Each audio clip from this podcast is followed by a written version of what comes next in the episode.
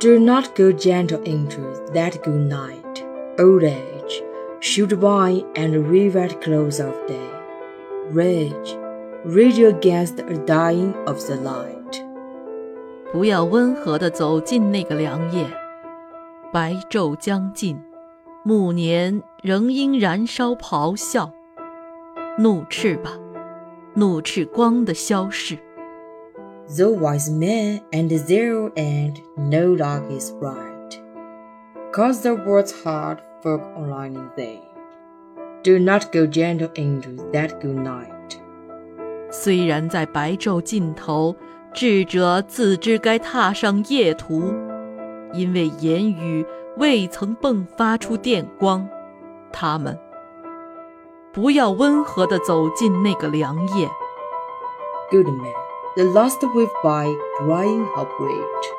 The frail dismayed have death in a green bay. Rage, rage against the dying of the light. 好人，当最后一浪过去，高呼着他们脆弱的善行，本来也许可以在绿湾上快意的舞蹈，所以他们怒斥，怒斥光的消逝。Wild man who gone and see the sun flamed and learned to let the green world it on its way. Do not go gentle into that good night. 狂人抓住稍纵即逝的阳光，为之歌唱，并意识到太迟了。他们过去总为时光伤逝，不要温和地走进那个良夜。Grief man near dies, push you with blinding sight. Blind eyes could be laced like meteors and be gay. Rage, rage against the dying of the light. 严肃的人，在生命尽头，用模糊的双眼看到；失明的眼，可以像流星般闪耀，欢欣雀跃。 所以，他们怒斥，怒斥光的消逝。 And you, my father, there was a sad heart. Curse, lies, may not raise your first days, I will. Do not go gentle into that good night. Rage, rage against the dying of the light. 而您，我的父亲， 在生命那悲哀之极，我求您现在用您的热泪诅咒我，祝福我吧！不要温和地走进那个凉夜，怒斥吧，怒斥光的消逝。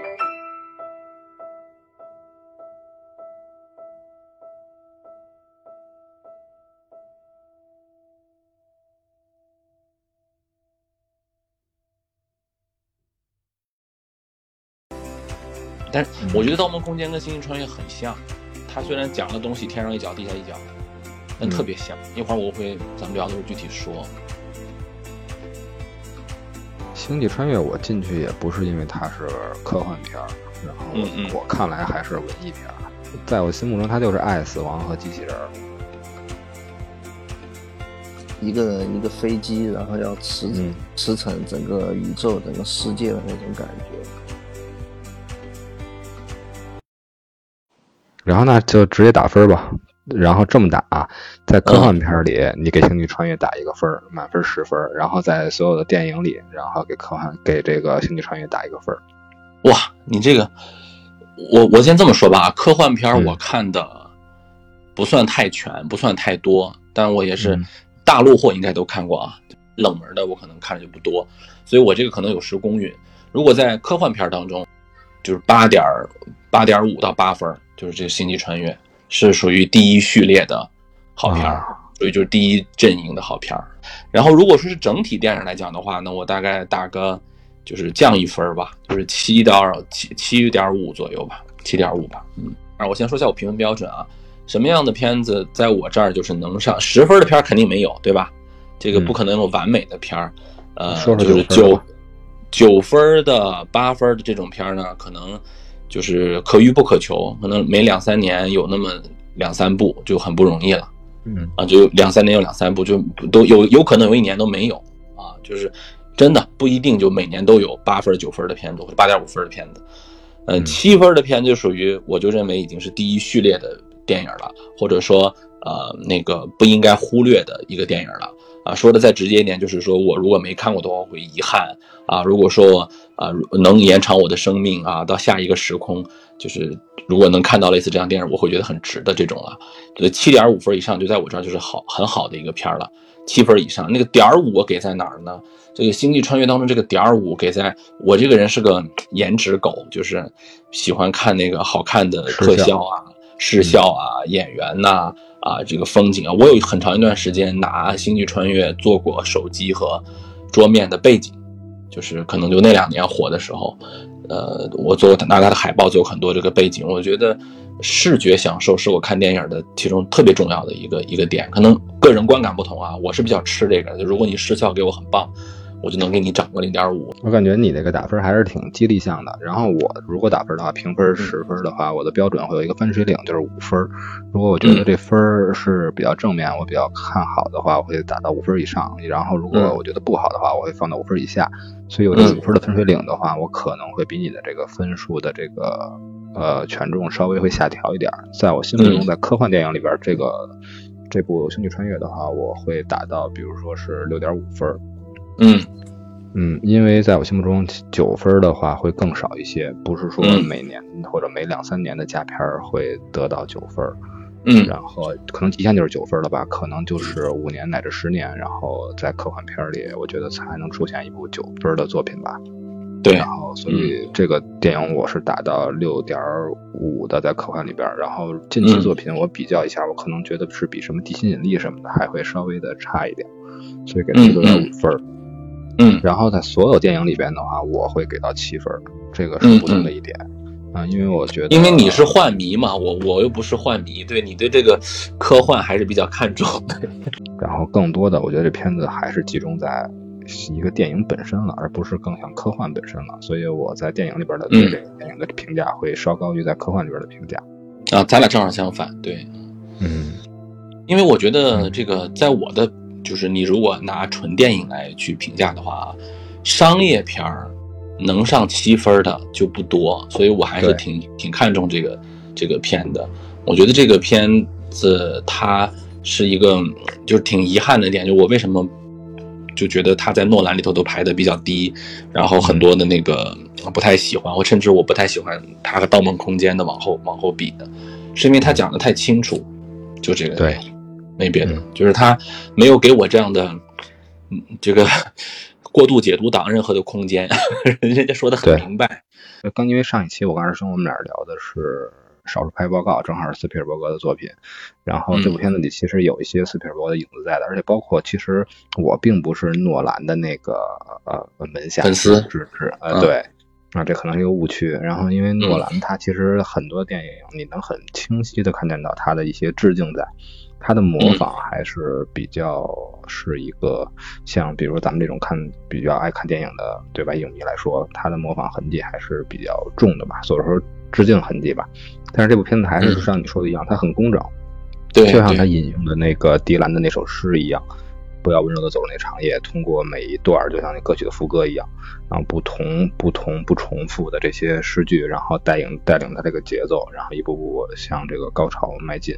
然后另外是一部他的这个优等生的作品，对，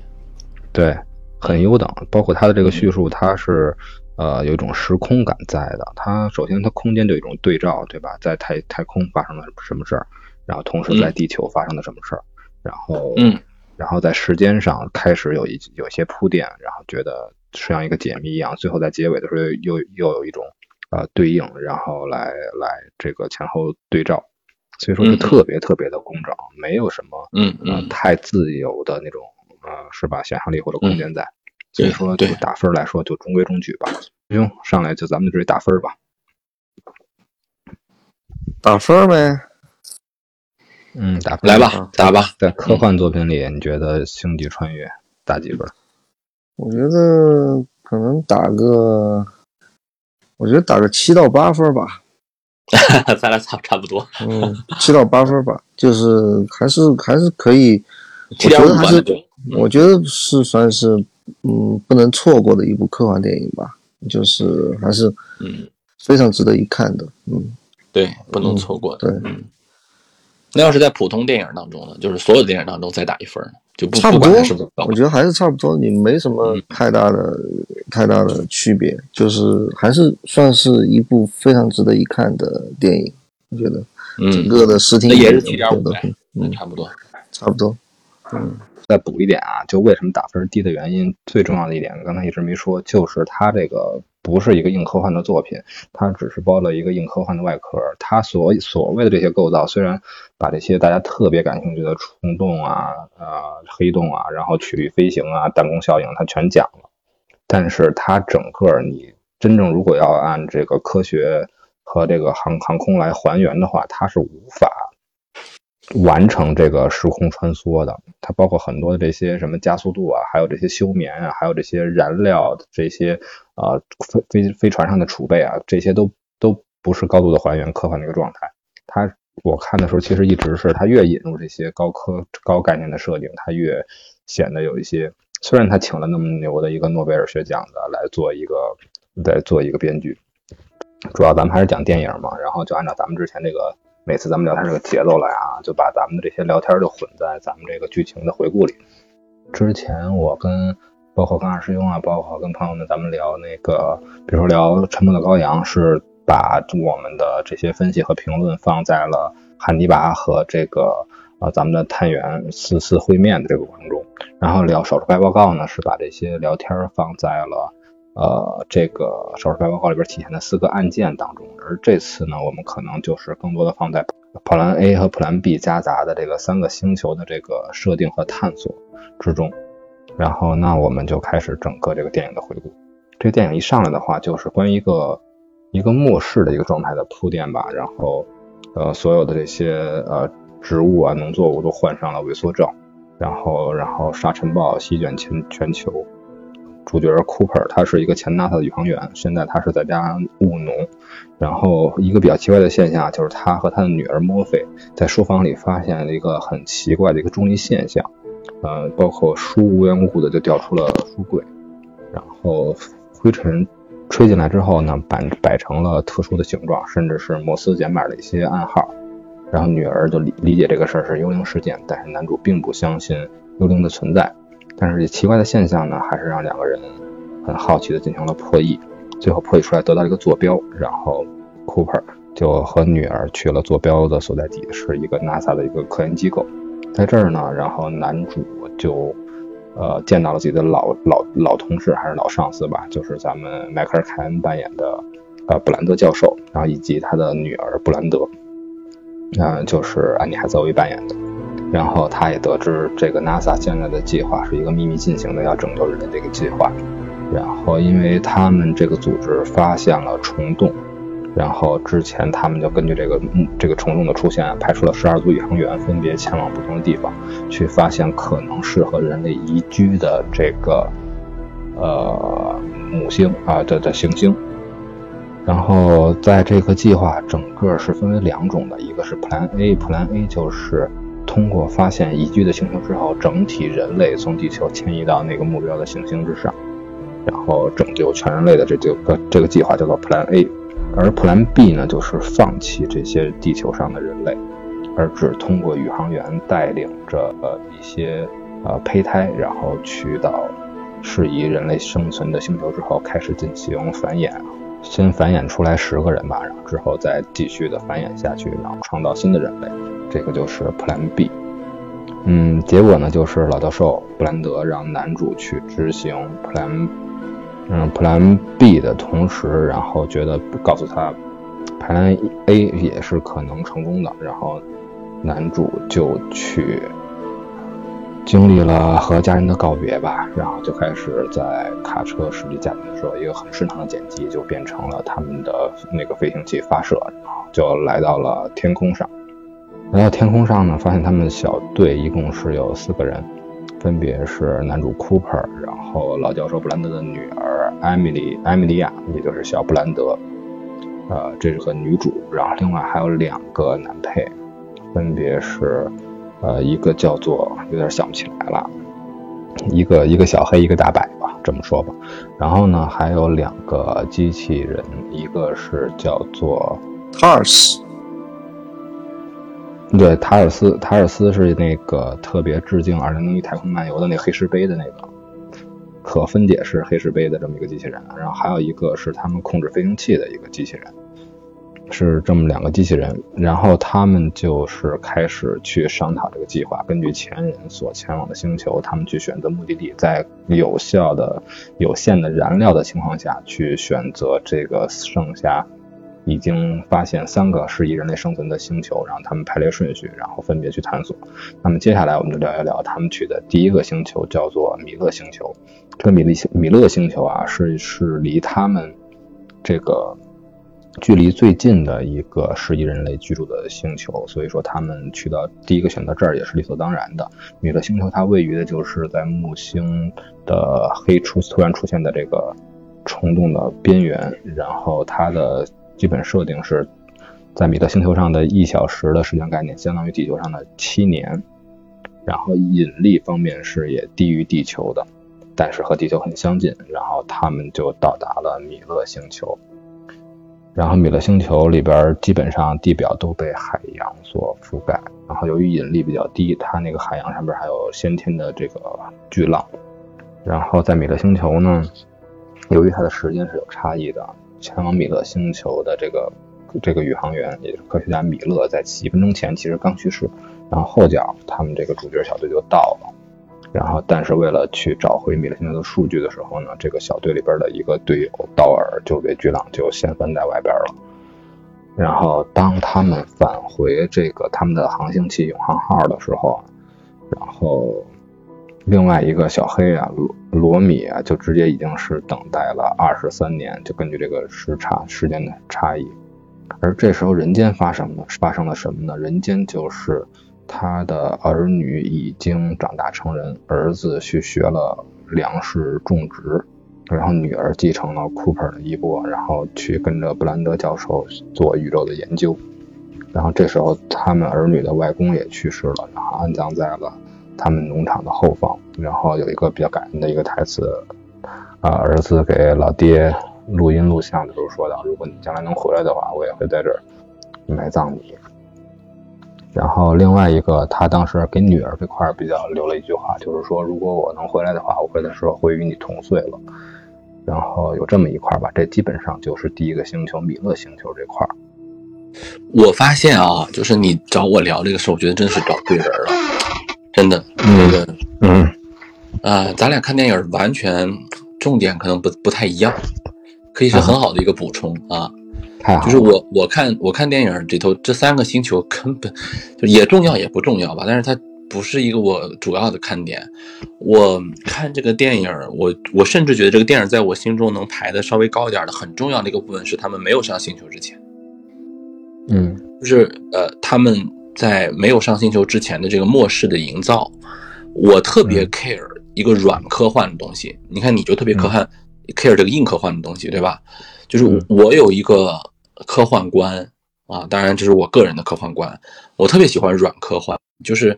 我甚至因为可能因为我是比较文科生嘛，我可能因为不太懂硬科幻嘛，所以只能喜欢软科幻哈。就是我觉得软科幻是跟硬科幻是。就是平行的，谁也不比谁高，谁也不比谁低。对，而且我特别在乎，就是说你营造这种社会学、哲学实验的这个水平。就在我看来，一个好的科幻小说、科幻题材作品，就是你有没你有没有做社会学、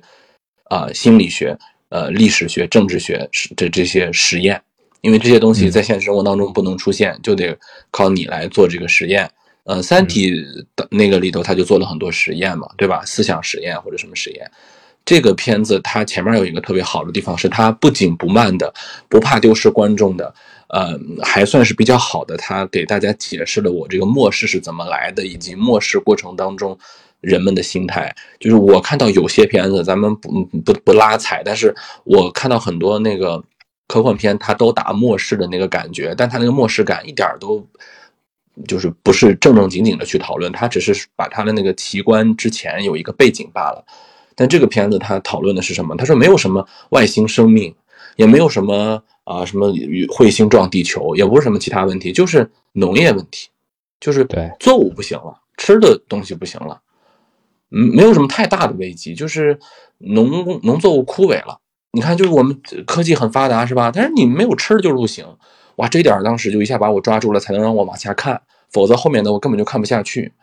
这个事情特，我觉得它特别吃我。就这个事情呢，它不是一个说啊科幻只要想就行了啊，我只要我我弄一个外星文明来给摧毁地球，那我觉得跟网文没有区别了。那跟爽文有什么有什么区别？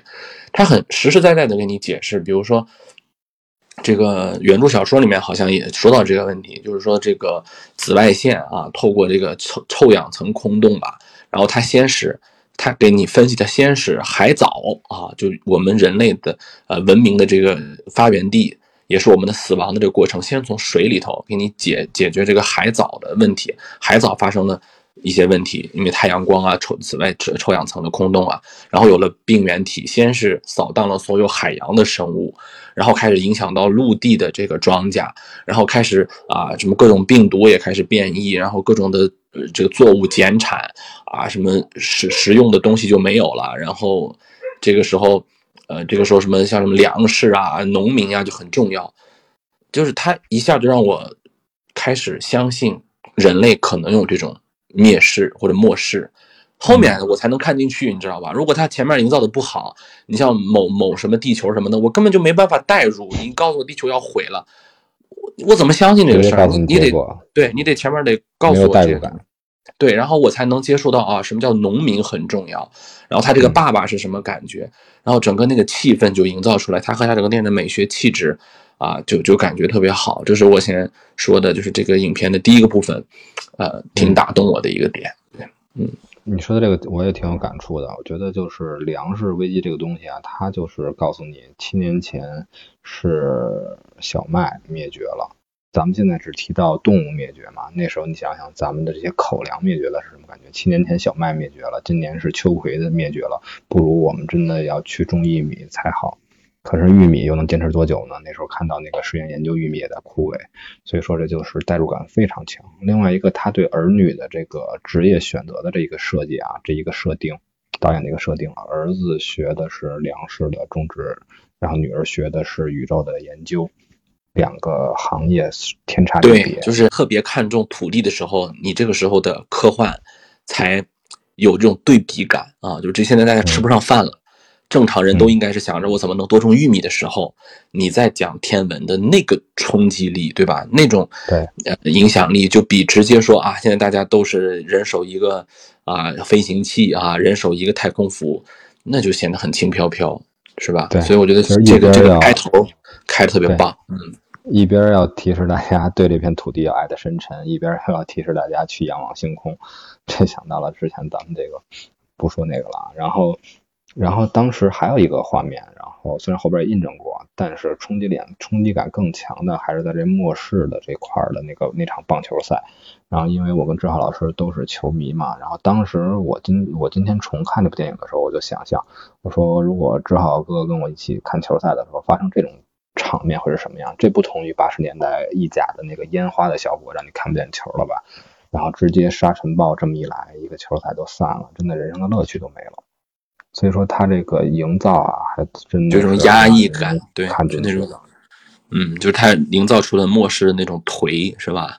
那种压抑，对，包括那个镜头啊，用光啊，他也不追求什么很明亮的色彩啊什么的，他让你慢慢的感受到这种压抑的感觉，嗯，他也没有说非得全躲地下去，但是你已经感觉到了一种窒息，嗯，后来你才觉得这个事儿需要解决，或者说他有解决的机会的时候。就是你才能跟着他们共情吧，嗯嗯，特别他是儿儿子这块儿更体现了这所有的这些所谓说安土重迁也好，所谓说就说人类的这些根系扎根于地地表的这种感觉也是。就他说那句话，农场也是未来你归来的时候，如果你能归来的话，也埋葬你的地方，这里埋葬着外公外婆，然后将来也可能是你的墓地。包括他后来，就算他的女儿把这个玉米地都。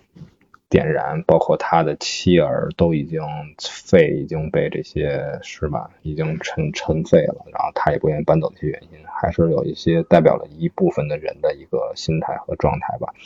然后可能第一块聊的不太多，包括更多的咱们聊的末世这块，我觉得也特别好，起到了一个特别好的补充。要不然我就简单一提就过了。其实这些精彩应该是从最开始就开始还原的。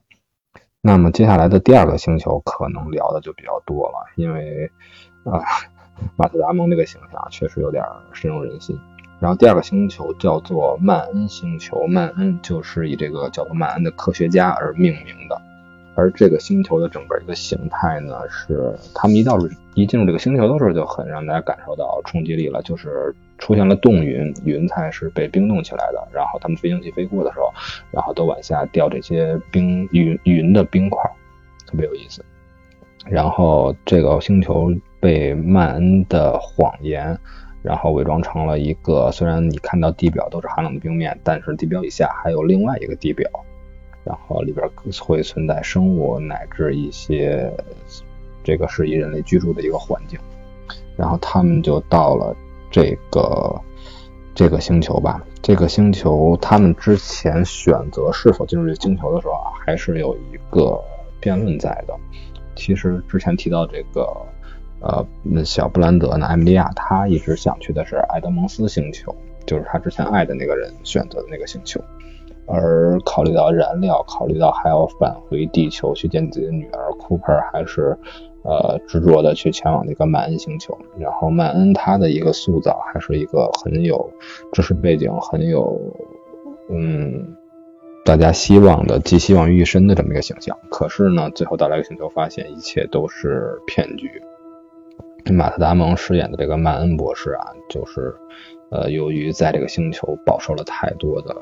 孤独也好，还是绝望也好，然后面对这些生存的诱惑，然后他就开始了对，嗯，他就开始了对人类的背叛吧，就这么说吧。其实也挺，也挺讽刺的。曼恩嘛，曼 M A N N 就是曼，然后人类对生存的向往导致了人类对人类的背叛，然后他发射了虚假的个信号，告诉这个小队，他们这个星球是宜居的。然后来了之后呢，曼恩就一步一步的进行了这些背叛的行为，包括让库珀呃受到这个缺氧的危机，然后还有最后用一个机械的一个设定，然后另外一个他们的团队的罗米发现数据不对的时候，把罗米炸死了，然后最后返回他们的永恒号的时候，他抢走了飞行器返回永恒号的时候还。呃，有一个强行对接的一个画面吧。虽然他作为一个科学家，他明知道强行对接是不能完成这个对接，不能给他带来生路的，但他最后还是选择了强行对接。这也体现了他对生存的一种渴望。最后也领了一个盒饭吧。这就是马特·达蒙这块。这时候他们前往蒙南星球的时候呢，呃，地球发生了什么呢？地球发生了这个老布兰德教授就离世了。他离世的时候告诉了库珀的女儿莫菲，其实 Plan A 一直是一个，呃，一直是一个 lie，这个公式对吧？对，你这个公式一直是存是有致命的缺失的，是没有黑黑洞内部的数据是无法解除的。然后在另外一边，在库珀家里里边发生的什么事儿呢？就是，呃，女儿烧玉米地，然后想让。呃，儿子的妻儿得到救治，然后想让儿子也离开这个充满着沙尘暴和不适宜生存的这个环境。儿子保持了安土重新的一个状态，两个人也有了一种这种互相冲击的意识冲击的这么一种感觉。但是这时候，女儿虽然一直也诋毁着父亲，然后然后也特立独行的表现吧，但是她也开始穿上了爸爸的一个外套。嗯，红叔，你记不记得就当年？我记得很清楚，就是这个外套，它这个夹克，就网上超多卖那个，就是同款的，就是那个古铜色的那个夹克，是吧？我还有一件，是吧？就当时超超火，挺火的那个，就是他爸的那个，仅次于仅次于这个《壮志凌云》里边的阿汤哥，对对对，阿汤哥的那个夹克，对，这是一个周边，是吧？啊，我觉得反正他那个找到马特·达蒙这一段，我一直感觉。有点不太能够接受马特达蒙是个反派，因为他原来彩彩虹屁吹的太太深入人心了，他基本上没有演过什么反派的角色，然后突然演一个反派，作为观众我有点不太适应。但是这一段反正那个我特别感动的那一点就是那个马特达蒙被炸飞以后，然后那个 Cooper 要强行去 Darking 的这一段那个。整个的剪辑和那个配乐嘛，算是这个一个影片的一个小高潮。我还我还印象中有专门有那个就是现场的那种，就是交响乐专门把这个这一段给重新给演绎了一遍，就是整个那激动人心的那个那个旋律，然后配上它整个惊险的那个同时共转共转的那那那一段那个对接的那个画面。我觉得还挺震撼，我我觉得还挺挺对，那那一段还是挺激动人心的，就是人人那个求求生欲啊，还有他他在那个时候非常冷静的去处处理这么凶险的一个状况的一个一个整个那个流程，我觉得这个确实也是一个很老套的一个一个点嘛，但是我觉得还是我还是很吃这一套的。就是这个这个这个电影的歌剧是吧？我我它这不算太空歌剧，它这个它这个它这个就是一个反正把那个情绪给你调动出来以后，然后一下子上主题音乐，然后一下子整个流流程让你非常的紧张，抓住你的心，然后然后给你来一段这个。我我我反正整整个他这个电影里面有非常非常非常多的那种小的细节，反正有。有个五六个、六七个吧，我觉得还是，我觉得还挺经典的，挺挺能够打动我的，所以我觉得这个片子还是非常值得一看，非常值得一看的科幻片。嗯，我说了两个打动我的点吧。嗯，这一段这一段是这个片里头正经要讨论科幻的，对对吧？就是后面其实很多就回归。啊，就人类最朴素情感那一部部分了，就是正经说，嗯，诺兰想严肃的跟大家聊一聊话题的，可能还就这段。我觉得可能很多科幻的迷啊，就不包括我这在内啊，就包括比较硬核的科幻迷，可能就是觉得这段是本片当中最硬核的，但是它也就这样了，就不过如此嘛，就是一种这个叫什么道德困境是吧？就是选 A 还是选 B，救自己还是救众生？这是姜子牙问这，就是那个。有这种讨论的时候，对，包括嗯，里头有一个，呃，就是都是人性嘛。我想活，这是人性吧？我想让我女儿活，这也是人性吧？你你能说他们都是自私吗？都是无私吗？嗯，还有就是那个老科学家说，那我连我都不要了，我为了全人类。你说这个东西。怎么讲呢？就开始有一些，就类似于咱们那两年不是特别火，什么哈佛什么道德课什么，就乱七八糟，对吧？就是什么什么啊，电车困境啊什么的，可能在这儿有有过这么一个冲击啊。好多人不是拿它还跟《三体》比吗？说不是《三体》也有这种困境嘛？就类似这种东西。嗯，我觉得这可能是，如果说你是一个科幻。片儿可能必须要讨论的一个一个问题，我不知道大家这块儿在当时的时候有没有过那个思想交锋。诺兰嘛，我觉得他电影当中肯定是比较喜欢这种搞这个剧情的反转呀。对我我举一个例子啊，就是《信条》当中有一个特别没有意思的 那个反转，我就觉得很无聊。不是大家记不记得那个《信条》里头有有一个，就是说他们俩去找一个印度裔的大佬，然后他都以为是那个男的，但其实大佬是那个女的，对吧？有这么一个，嗯，有这么一个过程，就是突然镜头反转，他们拿枪指着那个男的，其实人家那个对面的那个老太太才是大佬。就这就是我觉得有点，包括我只是举一个例子，我觉得诺兰很多片子当中他都特别，他自己特别兴奋，这种嗨，这种什么剧情反转啊，就让你想不到啊，这可能是他的一个。你看诺兰不爱拍什么。啊，比如激情戏呀，什么笑话段子呀，但是他可能就比较吃这种什么反转呀，你想不到吧，是吧？还能这样，就这种，可能这个第二个星球这个里头就比较的重要的放在了他的这个部分当中，啊，呃，这个地方可能是唯一能给我们先来讨论讨论、回味回味啊，你站谁不站谁的这个部分。但是刚才。二师兄说的一点，我特别的认可，就是当然我们下面可以讨论说谁的选择是对的，A 好还是 B 好，是吧？可是电影导演一定有他的就是电影的审美表达，所以刚才呃你也说了，然后二师兄也说了说这马特·达蒙的反派，不是说我们觉得马特·达蒙是反派，是导演他明显是把马特·达蒙往反派里拍的，这得承认吧？你可以站在他那一方说他怎么怎么样。但是导演在这儿肯定是把他往反派拍的，或者说这里面有明确的主人公的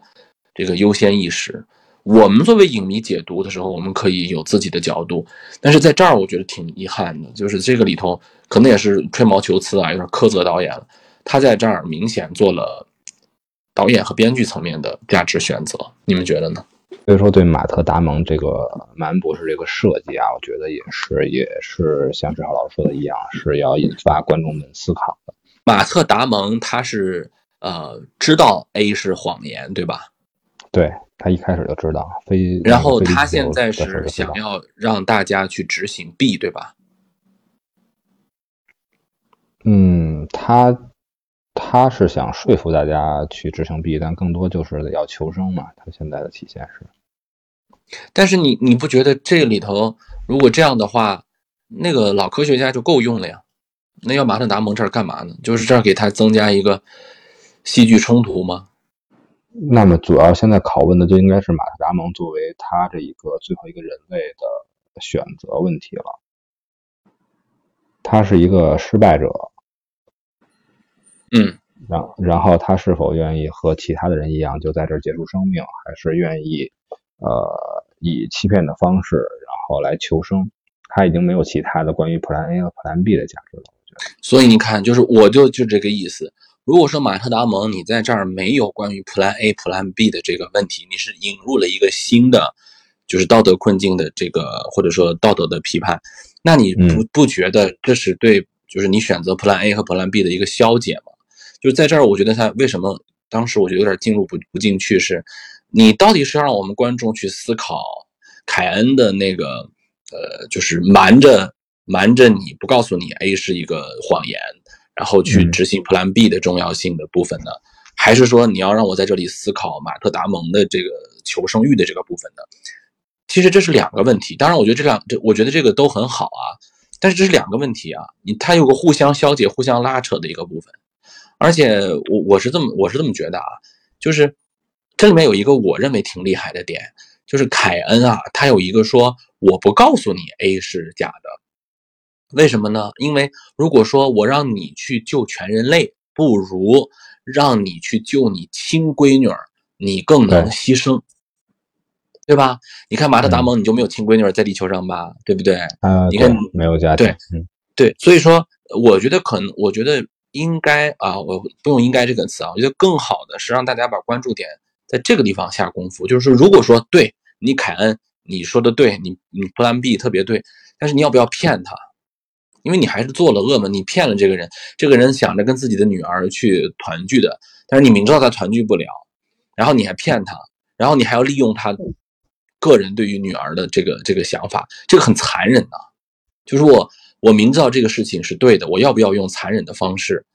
呃，陈凯歌那个 不是有过一个电影，曾经讨讨论过这个问题吗？说你用呃不道德的方式去啊，就是不正义的方式去实现那个正义，是不是正义？对对对，嗯，对。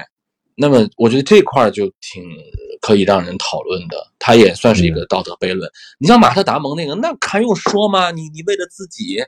啊，当然我们可以做人文主义的思考，说马特达蒙也不容易，他也是为了自我求生。要搁你，你也得那么选。可是明显这知道这个不如刚才我们说的那个更加的有，呃，就是双面性嘛这就是一个自私的问题，这么成了一个，对吧？虽然说每个人都可以自私，那么总体来说这是一个降维。这我觉得他可能是对于，呃，商业片的一个选择，就是你不能让观众的脑子太混乱、太拉扯，你这里面必须要有反派。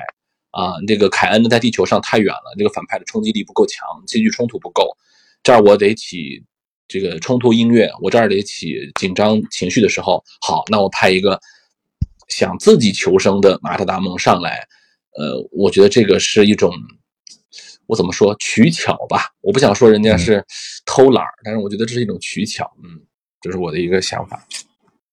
我觉得更多的是弄巧成拙吧。我看的时候，这个三个星球的设计，我觉得单纯的设计星球就好了。之前那个三个博士都不一定要出现。第一个米勒星球的米勒没有出现，最后的那个埃德蒙斯星球，埃德蒙斯也没有出现。其实曼恩星球的里边的曼恩也可以不出现的，单纯去进行一个塑造，然后进行一个呃。一个刻画或者用其他的体验方式来体现就行了。马特达蒙的这个，我觉得如果咱们，我觉得也就能只能分析到这儿了，就是人文角度啊，或者说是对这种求生欲啊，或者都是这种生殖向往这些事儿，也就到这儿了。他的那个对他这个角色的思索，肯定是不能和老布兰德扯在一起的。老布兰德还是关键是。嗯，不像是马特·达蒙这个形象，更多的是欺骗。布兰德可能还是停留在隐瞒吧，还没有欺骗的那么没上升到那个那那个程度。然后他，但是他确实很残忍，像你说的一样，他的残忍就在于他明知道 Plan A 暂时是无法实现的，也没有描述他认为 Plan A 究竟未来是否能否成功。但是他出于让 Cooper 去往宇宙的目的，就是带着去去实现 Plan B 去的。所以说，他隐藏了一个，就是说，利用他对女儿的这种感情，但实际上他知道，你一旦走了之后，就就呃再也回不到地球了，无法和女儿在一起了。这个真的是一个残忍。其实这也就是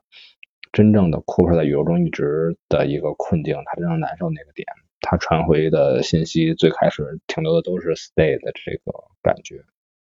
我我在想，其实他崩溃也也其实挺挺能理解的，就是他作为一个先驱，然后跑到那儿，然后荒无人烟，他待那么长时间，然后他就他就想想回家嘛，就想回家也很正常，就他做这种过激反应，站在他的角度上，我觉得也是挺合理的，就是他我我觉得整个片子他他我觉得有一种就是。嗯，探索的那种精神的那种弘扬吧，我觉得就是，反正就像我刚刚说的，就影片最后一幕就是他，他跟那个机器人又偷了一辆飞船去找那个安妮海瑟薇，然后他没有演他飞出去嘛，就演他坐在飞机上以后，然后整个看着要飞出机舱以外，外面那个黑洞洞的那个整个宇宙的那种星星辰的那种。状态，我觉得这个还是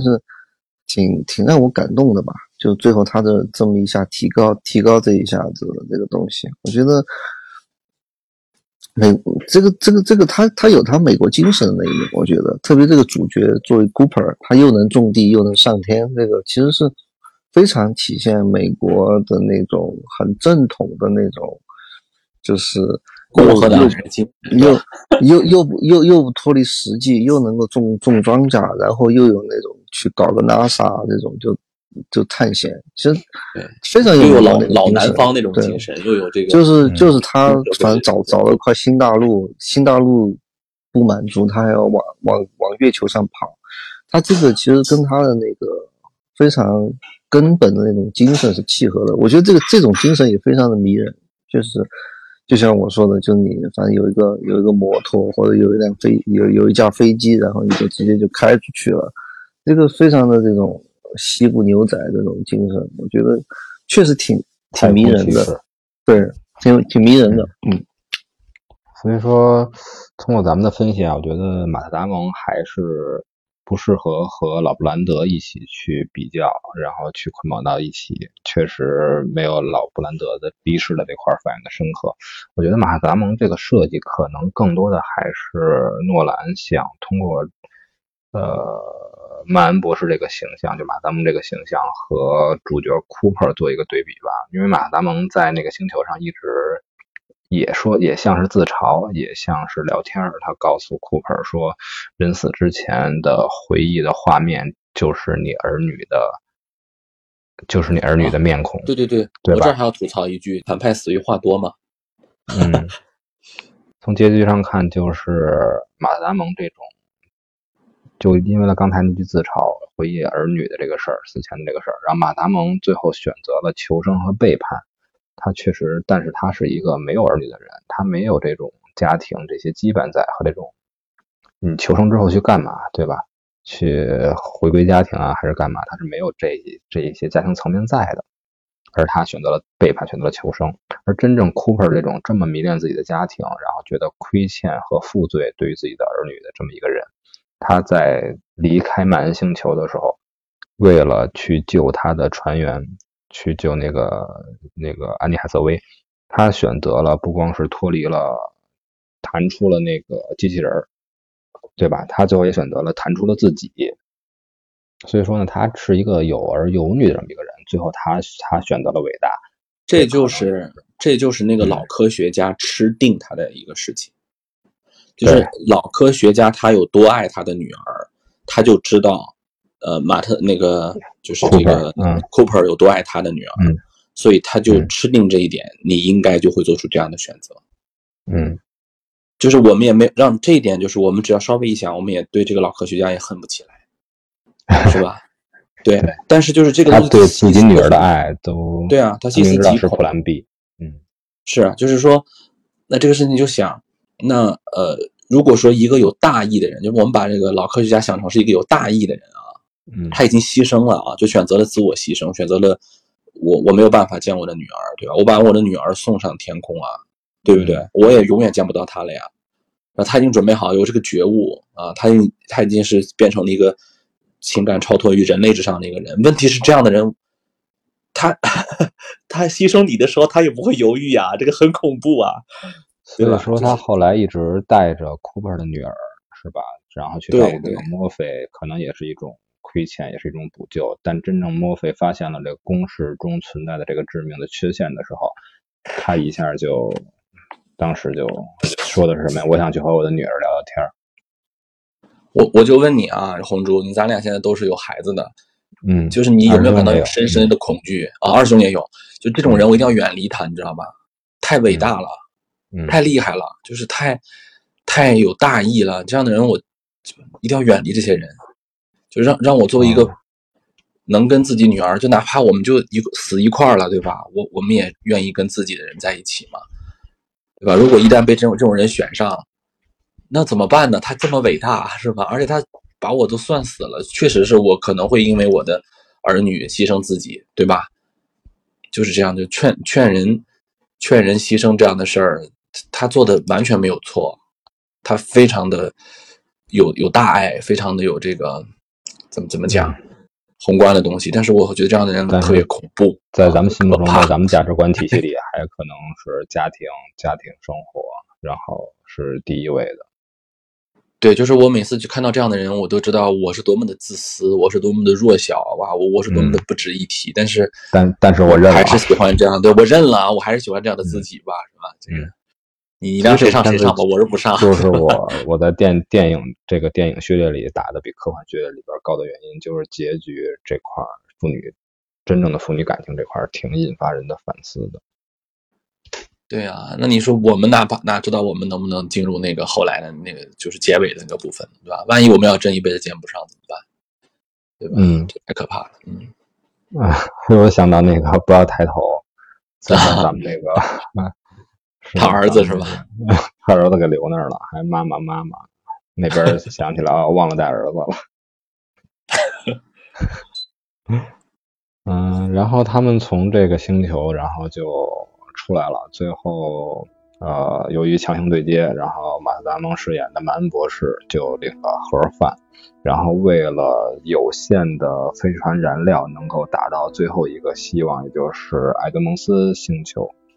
然后，Cooper 就利用了黑洞的世界的这个引力，然后把速度拉到极致，然后突然的利用引力弹弓效应，然后把星球弹往，把他们的飞行器弹往这个艾德蒙斯星球。当然了，如果要达到这个加速速度，必须要减少质量，他就分别弹出了他们的机器人塔尔斯，还有自己的飞行舱。嗯，这块呢就想到了。他一直提的一句话，就是在反复引用牛顿的第三定律嘛，就是人类要选择不断前进的话，就要一定要懂得不断舍弃。然后那时候看的时候想，当年看的时候，因为那个时候刚拍完《普罗米修斯》嘛，他想起了肖恩博士和大卫这块儿。然后 Cooper 直接就选择了弹出这个机器人塔尔斯，而肖恩博士最后就选择了修好大卫，最后导致了很多很多很多很多可拍的东西。然后我还想呢，我说这塔尔斯抛到太空挺好的，抛塔尔他抛到太空之后，那不就是那个《二零一太空漫游》里边的那太空中的那个在木星边缘的那个黑石碑了吗？结果最后塔尔斯和 Cooper 又一起呃再次相见了，在哪儿相见了？就是在呃 Cooper 坠入了一个他们利用黑洞引力世界的这个黑洞的。内部，他们到达了起点，而当时这个起点做了一个五，它是一个五维的一个空间，然后做了一个三维世界的展开。然后在在那个诺兰的访谈里，诺兰其实说这自己认为这个是四维的一个体现，加上了时间的这个维度。但是我也不知道，我看那个翻译为什么一直说是三维的空间。然后来到这个空间之后，真正的其实去折射的东西，然后再反过来扣题的东西就多了，就。感到了开始整个电影开局做的那个铺垫的巧妙，就是所有的那些奇异的现象，掉落的书、掉落的模型，还有地上的灰尘尘埃组成的奇异画面，其实都是有了一一的照应。为什么会出现开始的这些问题呢？因为我们开始看的时候，就算有很多的想象和探讨在，也最后也没有回答我们这个问题：这些怪象是怎么出现的？而其实是就是。Cooper 一直询问的这个 Z，他们到底是谁？其实他们就是人类自己，就是 Cooper 自己。然后这块也有很多关于这个时间悖论上的解读啊。其实这个解读，呃，都是在这个悖论，悖论它出现这个时间的悖论都是线性的，包括是过去、现在和未来这种线性的解释会出现悖论。但是诺兰想展现的还是在一个五维的空间，五维的空间是一个立体的多维化的情况下，所以说那个时间悖论那个线性的东西。不去探讨了，我觉得那个是那个悖论是立不住脚的。而回到电影本身呢，就是在这个空间，它通过了一个构造，也是第一次把多维空间搬上荧幕吧。最后的结果就是他啊，Cooper 通过引力波，然后来把之前他的想表达给女儿的一些东西，然后传送给了那个时间下的呃女儿的那个房间，那个书架的那个房间，然后包括。有什么有什么传了一些什么概念呢？比如说是 stay，就是它代表的内心的一些忏悔和一些束缚，就一直想对女儿进行更长情的陪伴，这是他一开始想的。然后后来又传递了一些关于 love 的一些信息。最终呢，他还是爱是魔法，对吧？对，爱是魔法。最终呢，他还是开始我还和咱们那个听友在探讨了，然后我觉得这块还是有一个他的一个顿悟在，或者他的一个。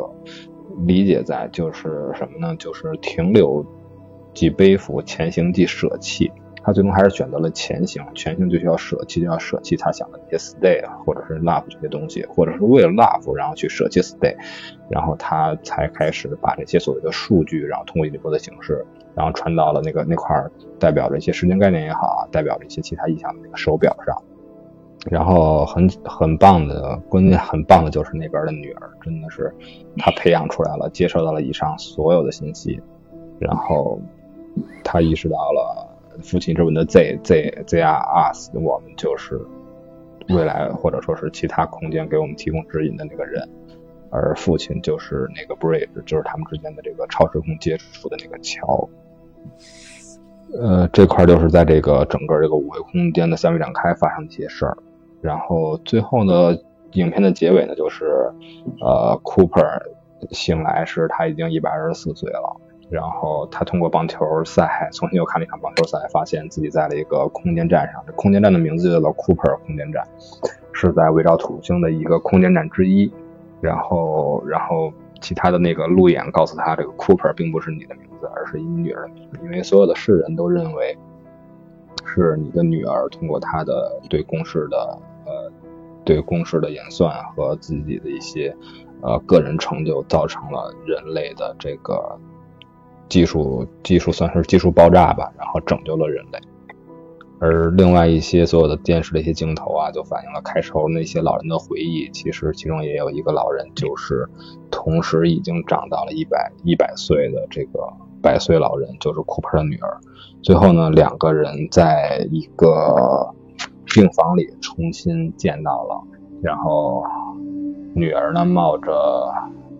老去的时候临终的危险，还是来到了爸爸所在的这个空间站，为了见最后一面。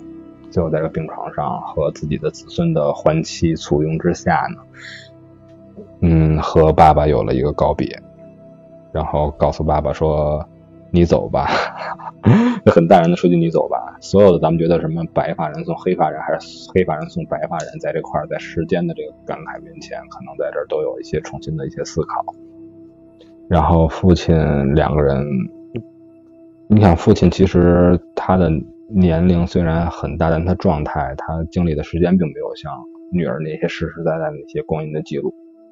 所以真真正谁更年长一些呢？谁这些都是可以探讨的一些地方。然后最后女儿很淡然的告诉他：“我有我的子女子孙陪伴就够了，然后你去吧，你去你去找 你去找那个安妮海瑟薇吧。”然后。然后画面最后交代的就是海瑟薇在埃德蒙斯埃德蒙斯这个星球孤独等待，又像是下一个马特达蒙的定一个境遇啊。最后就是再次想起什么不要温柔的走路那长夜，然后影片落下了帷幕。我不知道为啥，就我看那个就是呃小女孩书橱的那个部分里头的啊，我就是老想到我我是哈迷嘛，我就老想到那个。《哈利波特三》里头的那个利用他利用那个时间反转的那个工具，嗯嗯，然后去救他自己，就是他他老觉得有人会救他的，然后其实那个人就是他自己，从另一个时空来的自己。啊，他用他那个应该是呼神守卫咒吧，然后救了他和他的教父啊，小天狼星。这这个东西没有借鉴吧？反正终终结者，终结者不也是吗？对啊，就我觉得这个东西反复的拍八百是玩这个时间梗的一个。我跟你讲，就最后影片的这个这一个部分，就刚才您叙述的这个部分啊，呃，它就是让我觉得，嗯，我想喝到一杯鸡尾酒的时候，我突然干了一大桶可乐，就很爽。就是 就是我是个爱喝可乐的人，肥宅快乐水嘛。但是我也知道它就没什么营养，它只是又让我爽了一次。嗯，我感谢他让我爽这么一次，就是我在最后一个阶段里头流的那些眼泪、哭的那些东西，和我看和我看那个什么《幸福来敲门》啊、《Coda》呀，就这类的东西，它虽然内容不同，但它的材料是一样的。就这份感动不是科幻给我的感动，它就是，呃，作为一个父亲，然后我看的时候，我也会想到我的孩子一样啊，就是诺兰最后又回到了传统的，呃。就是世界大战的那种美国故事嘛，就嗯，就跟阿汤哥那个世界大战的那个父女的那个感情，在在我还是那句话，他在内容上有天差万别，但他的材料上，那个感动的材料上是一样的，嗯，没有什么区别。他和前面的那些呃科幻的东西唤醒的不是一种审美体验，但也很棒了啊，很好了。他也用了一些时间，包括甚至我觉得跟那个我小时候看的。回到未来会见自己的父母啊什么的，就是唤醒那个东西，可能在人家理工科眼里面这个完全不同哈。有起点呀，有黑洞啊，有爱因斯坦对于这个引力啊源于引力的这个人类生活的困难的慨叹啊。因为我我学历史的嘛，我虽然对这个物理真的是不行啊，但我我听说就是爱爱因斯坦曾经多次发表过说，其实我们一直是活在这个引力世界里，人们主要的。各种的几乎所有的科学创造都是对抗引力嘛，啊，引力是我们现在在地球上的这个问题。他其实就在说牛顿嘛，就是说，其实我们一直活在牛顿的世界里。后来他们这一一一票人吧，不光是爱因斯坦啊，很多包括普朗克啊什么，他们不是有了一个在二十世纪初的一个量子物理学的一个东西嘛，一个科学史的东西啊。当然，我这不是科学本身了。那么从这儿来讲的话，在这里头，他的这个思考。和二十世纪初的这种思考没什么太大的区别吧，质质上的区别，所以可能这是很多的科幻迷，我能理解他们失落的一个地方，但我倒挺挺喜欢这个部分，就是回到了一个啊艺术作品表达的原初，一个父亲对于自己女儿的爱啊，一个嗯一个人类对于自己未来的啊一种自己自由的选择，是吧？就是自己选择自己嘛，就是，呃，哈利波特嘛，这个帽子戴在我头上，我去哪个学院我说了算嘛，就就这，这个东西是西方从底层逻辑上可能最容易让大家接受的吧。啊，我们不要束足于一个 NASA 的组织、国家的命运啊，什么集体的回忆，就是我个人啊，我爱我的女儿，然后我要为为我的这个选择而负责，而且这完全出自于我的自由意志，这完全是我自己的自由选择。嗯，这个就很美国嘛。最后就非常干了一杯这个肥宅快乐水嘛，就很好，就是这么一个体验。你这个举例举的太形象了。我，你举例之后，我觉得你这个喝饮料的这个感觉就是整部电影的感觉。你开始看这部电影就像一杯鸡尾酒，然后分层分色，然后因为这部电影里边他把所有科幻迷感兴趣的这些点啊、这些设计啊、这些科学的概论和假说，全都像鸡尾酒一样一层一层摆在这儿了。但是只只是停留在怎么通过诺兰的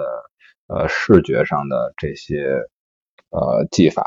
然后把这些东西搬到荧幕上，就只是在这一点，更多每一层的深刻都没有。它就像鸡尾酒一样，只是一层一个味儿。但是最后你整个电影看下来，就是灌了一杯可乐。对，它装在一个特别漂亮的杯子里。然后我刚开始喝它的时候，我还啊装的像个人似的，拿起了杯子，在我眼前晃了晃，然后还穿的还挺人模狗样的一个样子哈，故作深沉的抿了一口。但我看到最后的时候。我还是痛快的干了那一杯，然后舒服的打了一个嗝，然后很爽的 拍了拍自己的肚子啊，好吧，嗯，我认了，就是就是我对整个这个片子的一个体验，我觉得挺好的，嗯，就是非常的呃，非常的在商业片当中的一个很好的体验，算是嗯没有什么太多的回味吧，但是也很舒服。我觉得他可能。比如说，在最后，他看到自己就是快年入古稀的女儿，这个我还挺喜欢的。就是，嗯，我觉得还是有遐想的空间。就整个他他对于时空的这种这种表现吧，就是一个科幻里面的这种设定。然后，嗯，就是人人人对于那种未知啊，对于那种。就我会想到他跟《二零零一太空漫游》里面的很多的那种，但是它它里面就像刚刚志豪说的，这部电影里面很多东西都说的非常的明明了，而且对，嗯，有些地方也说的比较的直白，就是甚至直白到我觉得可能你解释一遍，嗯，对，然后什么爱爱可以超越时空啊这种，就其实我觉得还是可能。比比较照顾彼时彼刻的这种观众的受众的，就是感受感受吧，我觉得。但是，我我突然想到，像维伦纽瓦他拍《二零四九》的时候，他可能也是到到那个电影的后半段，就是那个就是高司令他发现自己不是不是救世主，他其实就是一个普通的一个就是仿生人。然后他走到那个巨大的广告面前，就就他的女朋友，女朋友的一个广告，就是整个一个巨大的一个那个 Joy，然后你你相当于是互动性的一个广告嘛，然后突然从那个屏幕中跳出来，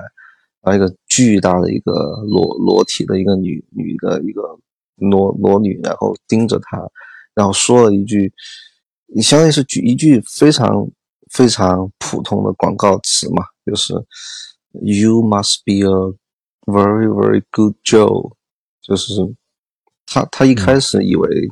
这个就是这个这个他买的这一款女的女自己的那个什么电子女朋友专门给他取的名字，但后来发现这个 Joe 就是这个这个 J O E，对吧？就就就是一个。就是一个无名氏嘛，本身这个“旧”的意思就是无名氏。他突然发现啊，这但但是我我在试图解释这一段的那个哈，但整个这一段的那个视听语言就就我觉得有两两段嘛，就是一开始我们又在说二零四四，我们又在说二零四九哈，就是一开始他把那个女孩，因为他刚买了个先进的一个可以可穿戴设备、可移动设备，就可以把他女朋友带到天坛上了。就那一段那个半透明的那个状态，对吧？就就特别的魔幻。然后后面这一段，就他巨大的一个一个广告式的那个女朋友，然后突然指着他一下，然后说了这么一句话，然后又回去了，然后他愣愣在原地，就那那一刻，我觉得特别的特别的科幻，我我我只能说特别的科幻，然后给说不清道不明的东西也特别多，然后就觉得。对对，就觉得挺好的，就就觉得挺好的。然后，然后回回忆起回回回到这个星际星际穿越这个最后这一段，他们父女之间的这个见面，我觉得可能少了少了很多说不清道不明的东西，但是还是有，还是有一点，就是他看到一个自己可能生命快要逝去的一个女儿的一个状态，但但。感觉你看那个当时那个 Cooper 那饰演的马修麦康纳那个表情，他其实并没有特别难过的那种状态。对，其实看到是，他看到是一个家族。对，他是是，他觉得这个这个生命是延续下来了，而且他女儿其实是有个非常圆满的一生。然后他好像作为父亲的他的一生还没有完完全全完成，而而是女儿一个比他更成熟更。见过更多，然后知道更多的一个，作为一个智者，对，做反过来作为一个长者，一个虽然是他的现实中的女儿，但反过来作为一个长者，给他以以指引，给他以教导，这个其实也还是有一点小小的那种科幻的感觉。然后他作为一个年轻人，作为虽然在对吧，在辈分上他是父辈，但是他感觉这个此时此刻他是他是后辈，他是他是一个还没有完成的一个。还有还有很多未知要等他等待他去做的一个一个后辈，然后对吧？去偷一辆飞船，然后继续开始他的他的航航行。我觉得这个还是挺挺不错的，而且整个这一切还是还是在那个主题曲上。我们之前提过，我觉得这部片子很多很多的成成就还是在于它的它的那个主题曲，确实非常的抓人，就是他那个。他他要表达表现的那些主题，他只要一把这个主题曲拿出来，就那个音乐，确实汉斯季默在这上面的那个确实是功不可没。就那个音乐，音乐作为了很多就是无声的一个直非常直接的通过耳朵，它它给你一个体验性的那种感觉，就是那种科幻、那种太空、那种你要你要去发现、等待你去发掘的那种感觉。就是确实，这个电影的一些情节配上这个音乐，确实还是挺、挺、挺值得一看的。嗯，所以这个片儿在电影院看和在家看的感觉真的是完全不同。我顺便说一下，就刚才二师兄提到的那个不同年龄阶层的那个父子呀、母女啊相见这个梗啊，诺兰这儿有一个对这种烂俗梗的一个反写。就是我们知道，比如说你常看这种时间穿越类题材的影片的朋友都知道，不管中外都有那种说，啊，比如说我我穿越到跟父亲，呃，与我同岁的时候，或者说，呃，我比他大的改变什么？对对对，那个时候他都有一个前提条件，就是说有一方是信息不对等的，嗯，然后在在一方不知道的情况下去玩一些梗，比如说最早的那个回到未来，对吧？我作为一个儿子。去给父亲勇气，是吧？就我作为一个，呃，应该是父亲给儿子勇气嘛。那是我去帮我的父亲去追我的母亲，对不对？包括那个，呃，就忘了破浪。对对对，乘就乘风破浪的那个原片儿就那个原片儿呃，他也是说，哎，我穿越回去跟我父亲同样的年纪，然后，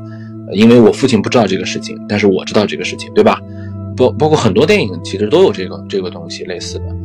而。呃，这个片子呢，它是说双方彼此都知道的情况下，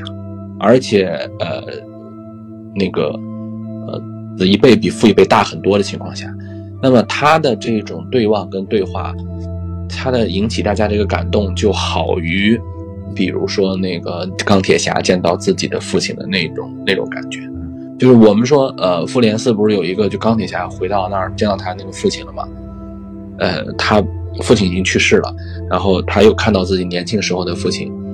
那种感觉是一个，就类似琼瑶剧式的感动嘛，是吧？就是我我们回忆一下自己的父亲啊，我们想看到自己父亲年轻的时候，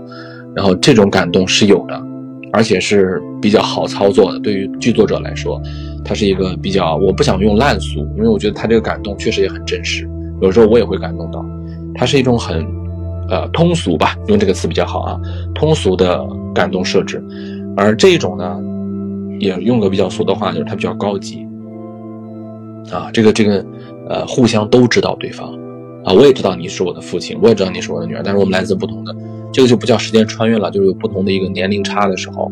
哎，这个感觉，我见到过小时候的你，我曾经小时候的你见得到过，而现在你是一个成年人，你是有力量的，甚至比我有智慧的一个成年人，我在见到你，那这个就是我觉得比其他的那种信息不对称的来说好很多的一个点。嗯，那我设想的也是，咱们这科幻史谈就跟这诺兰的电影一样，包着科幻的外壳，最后折射的还是很多思想和思考在。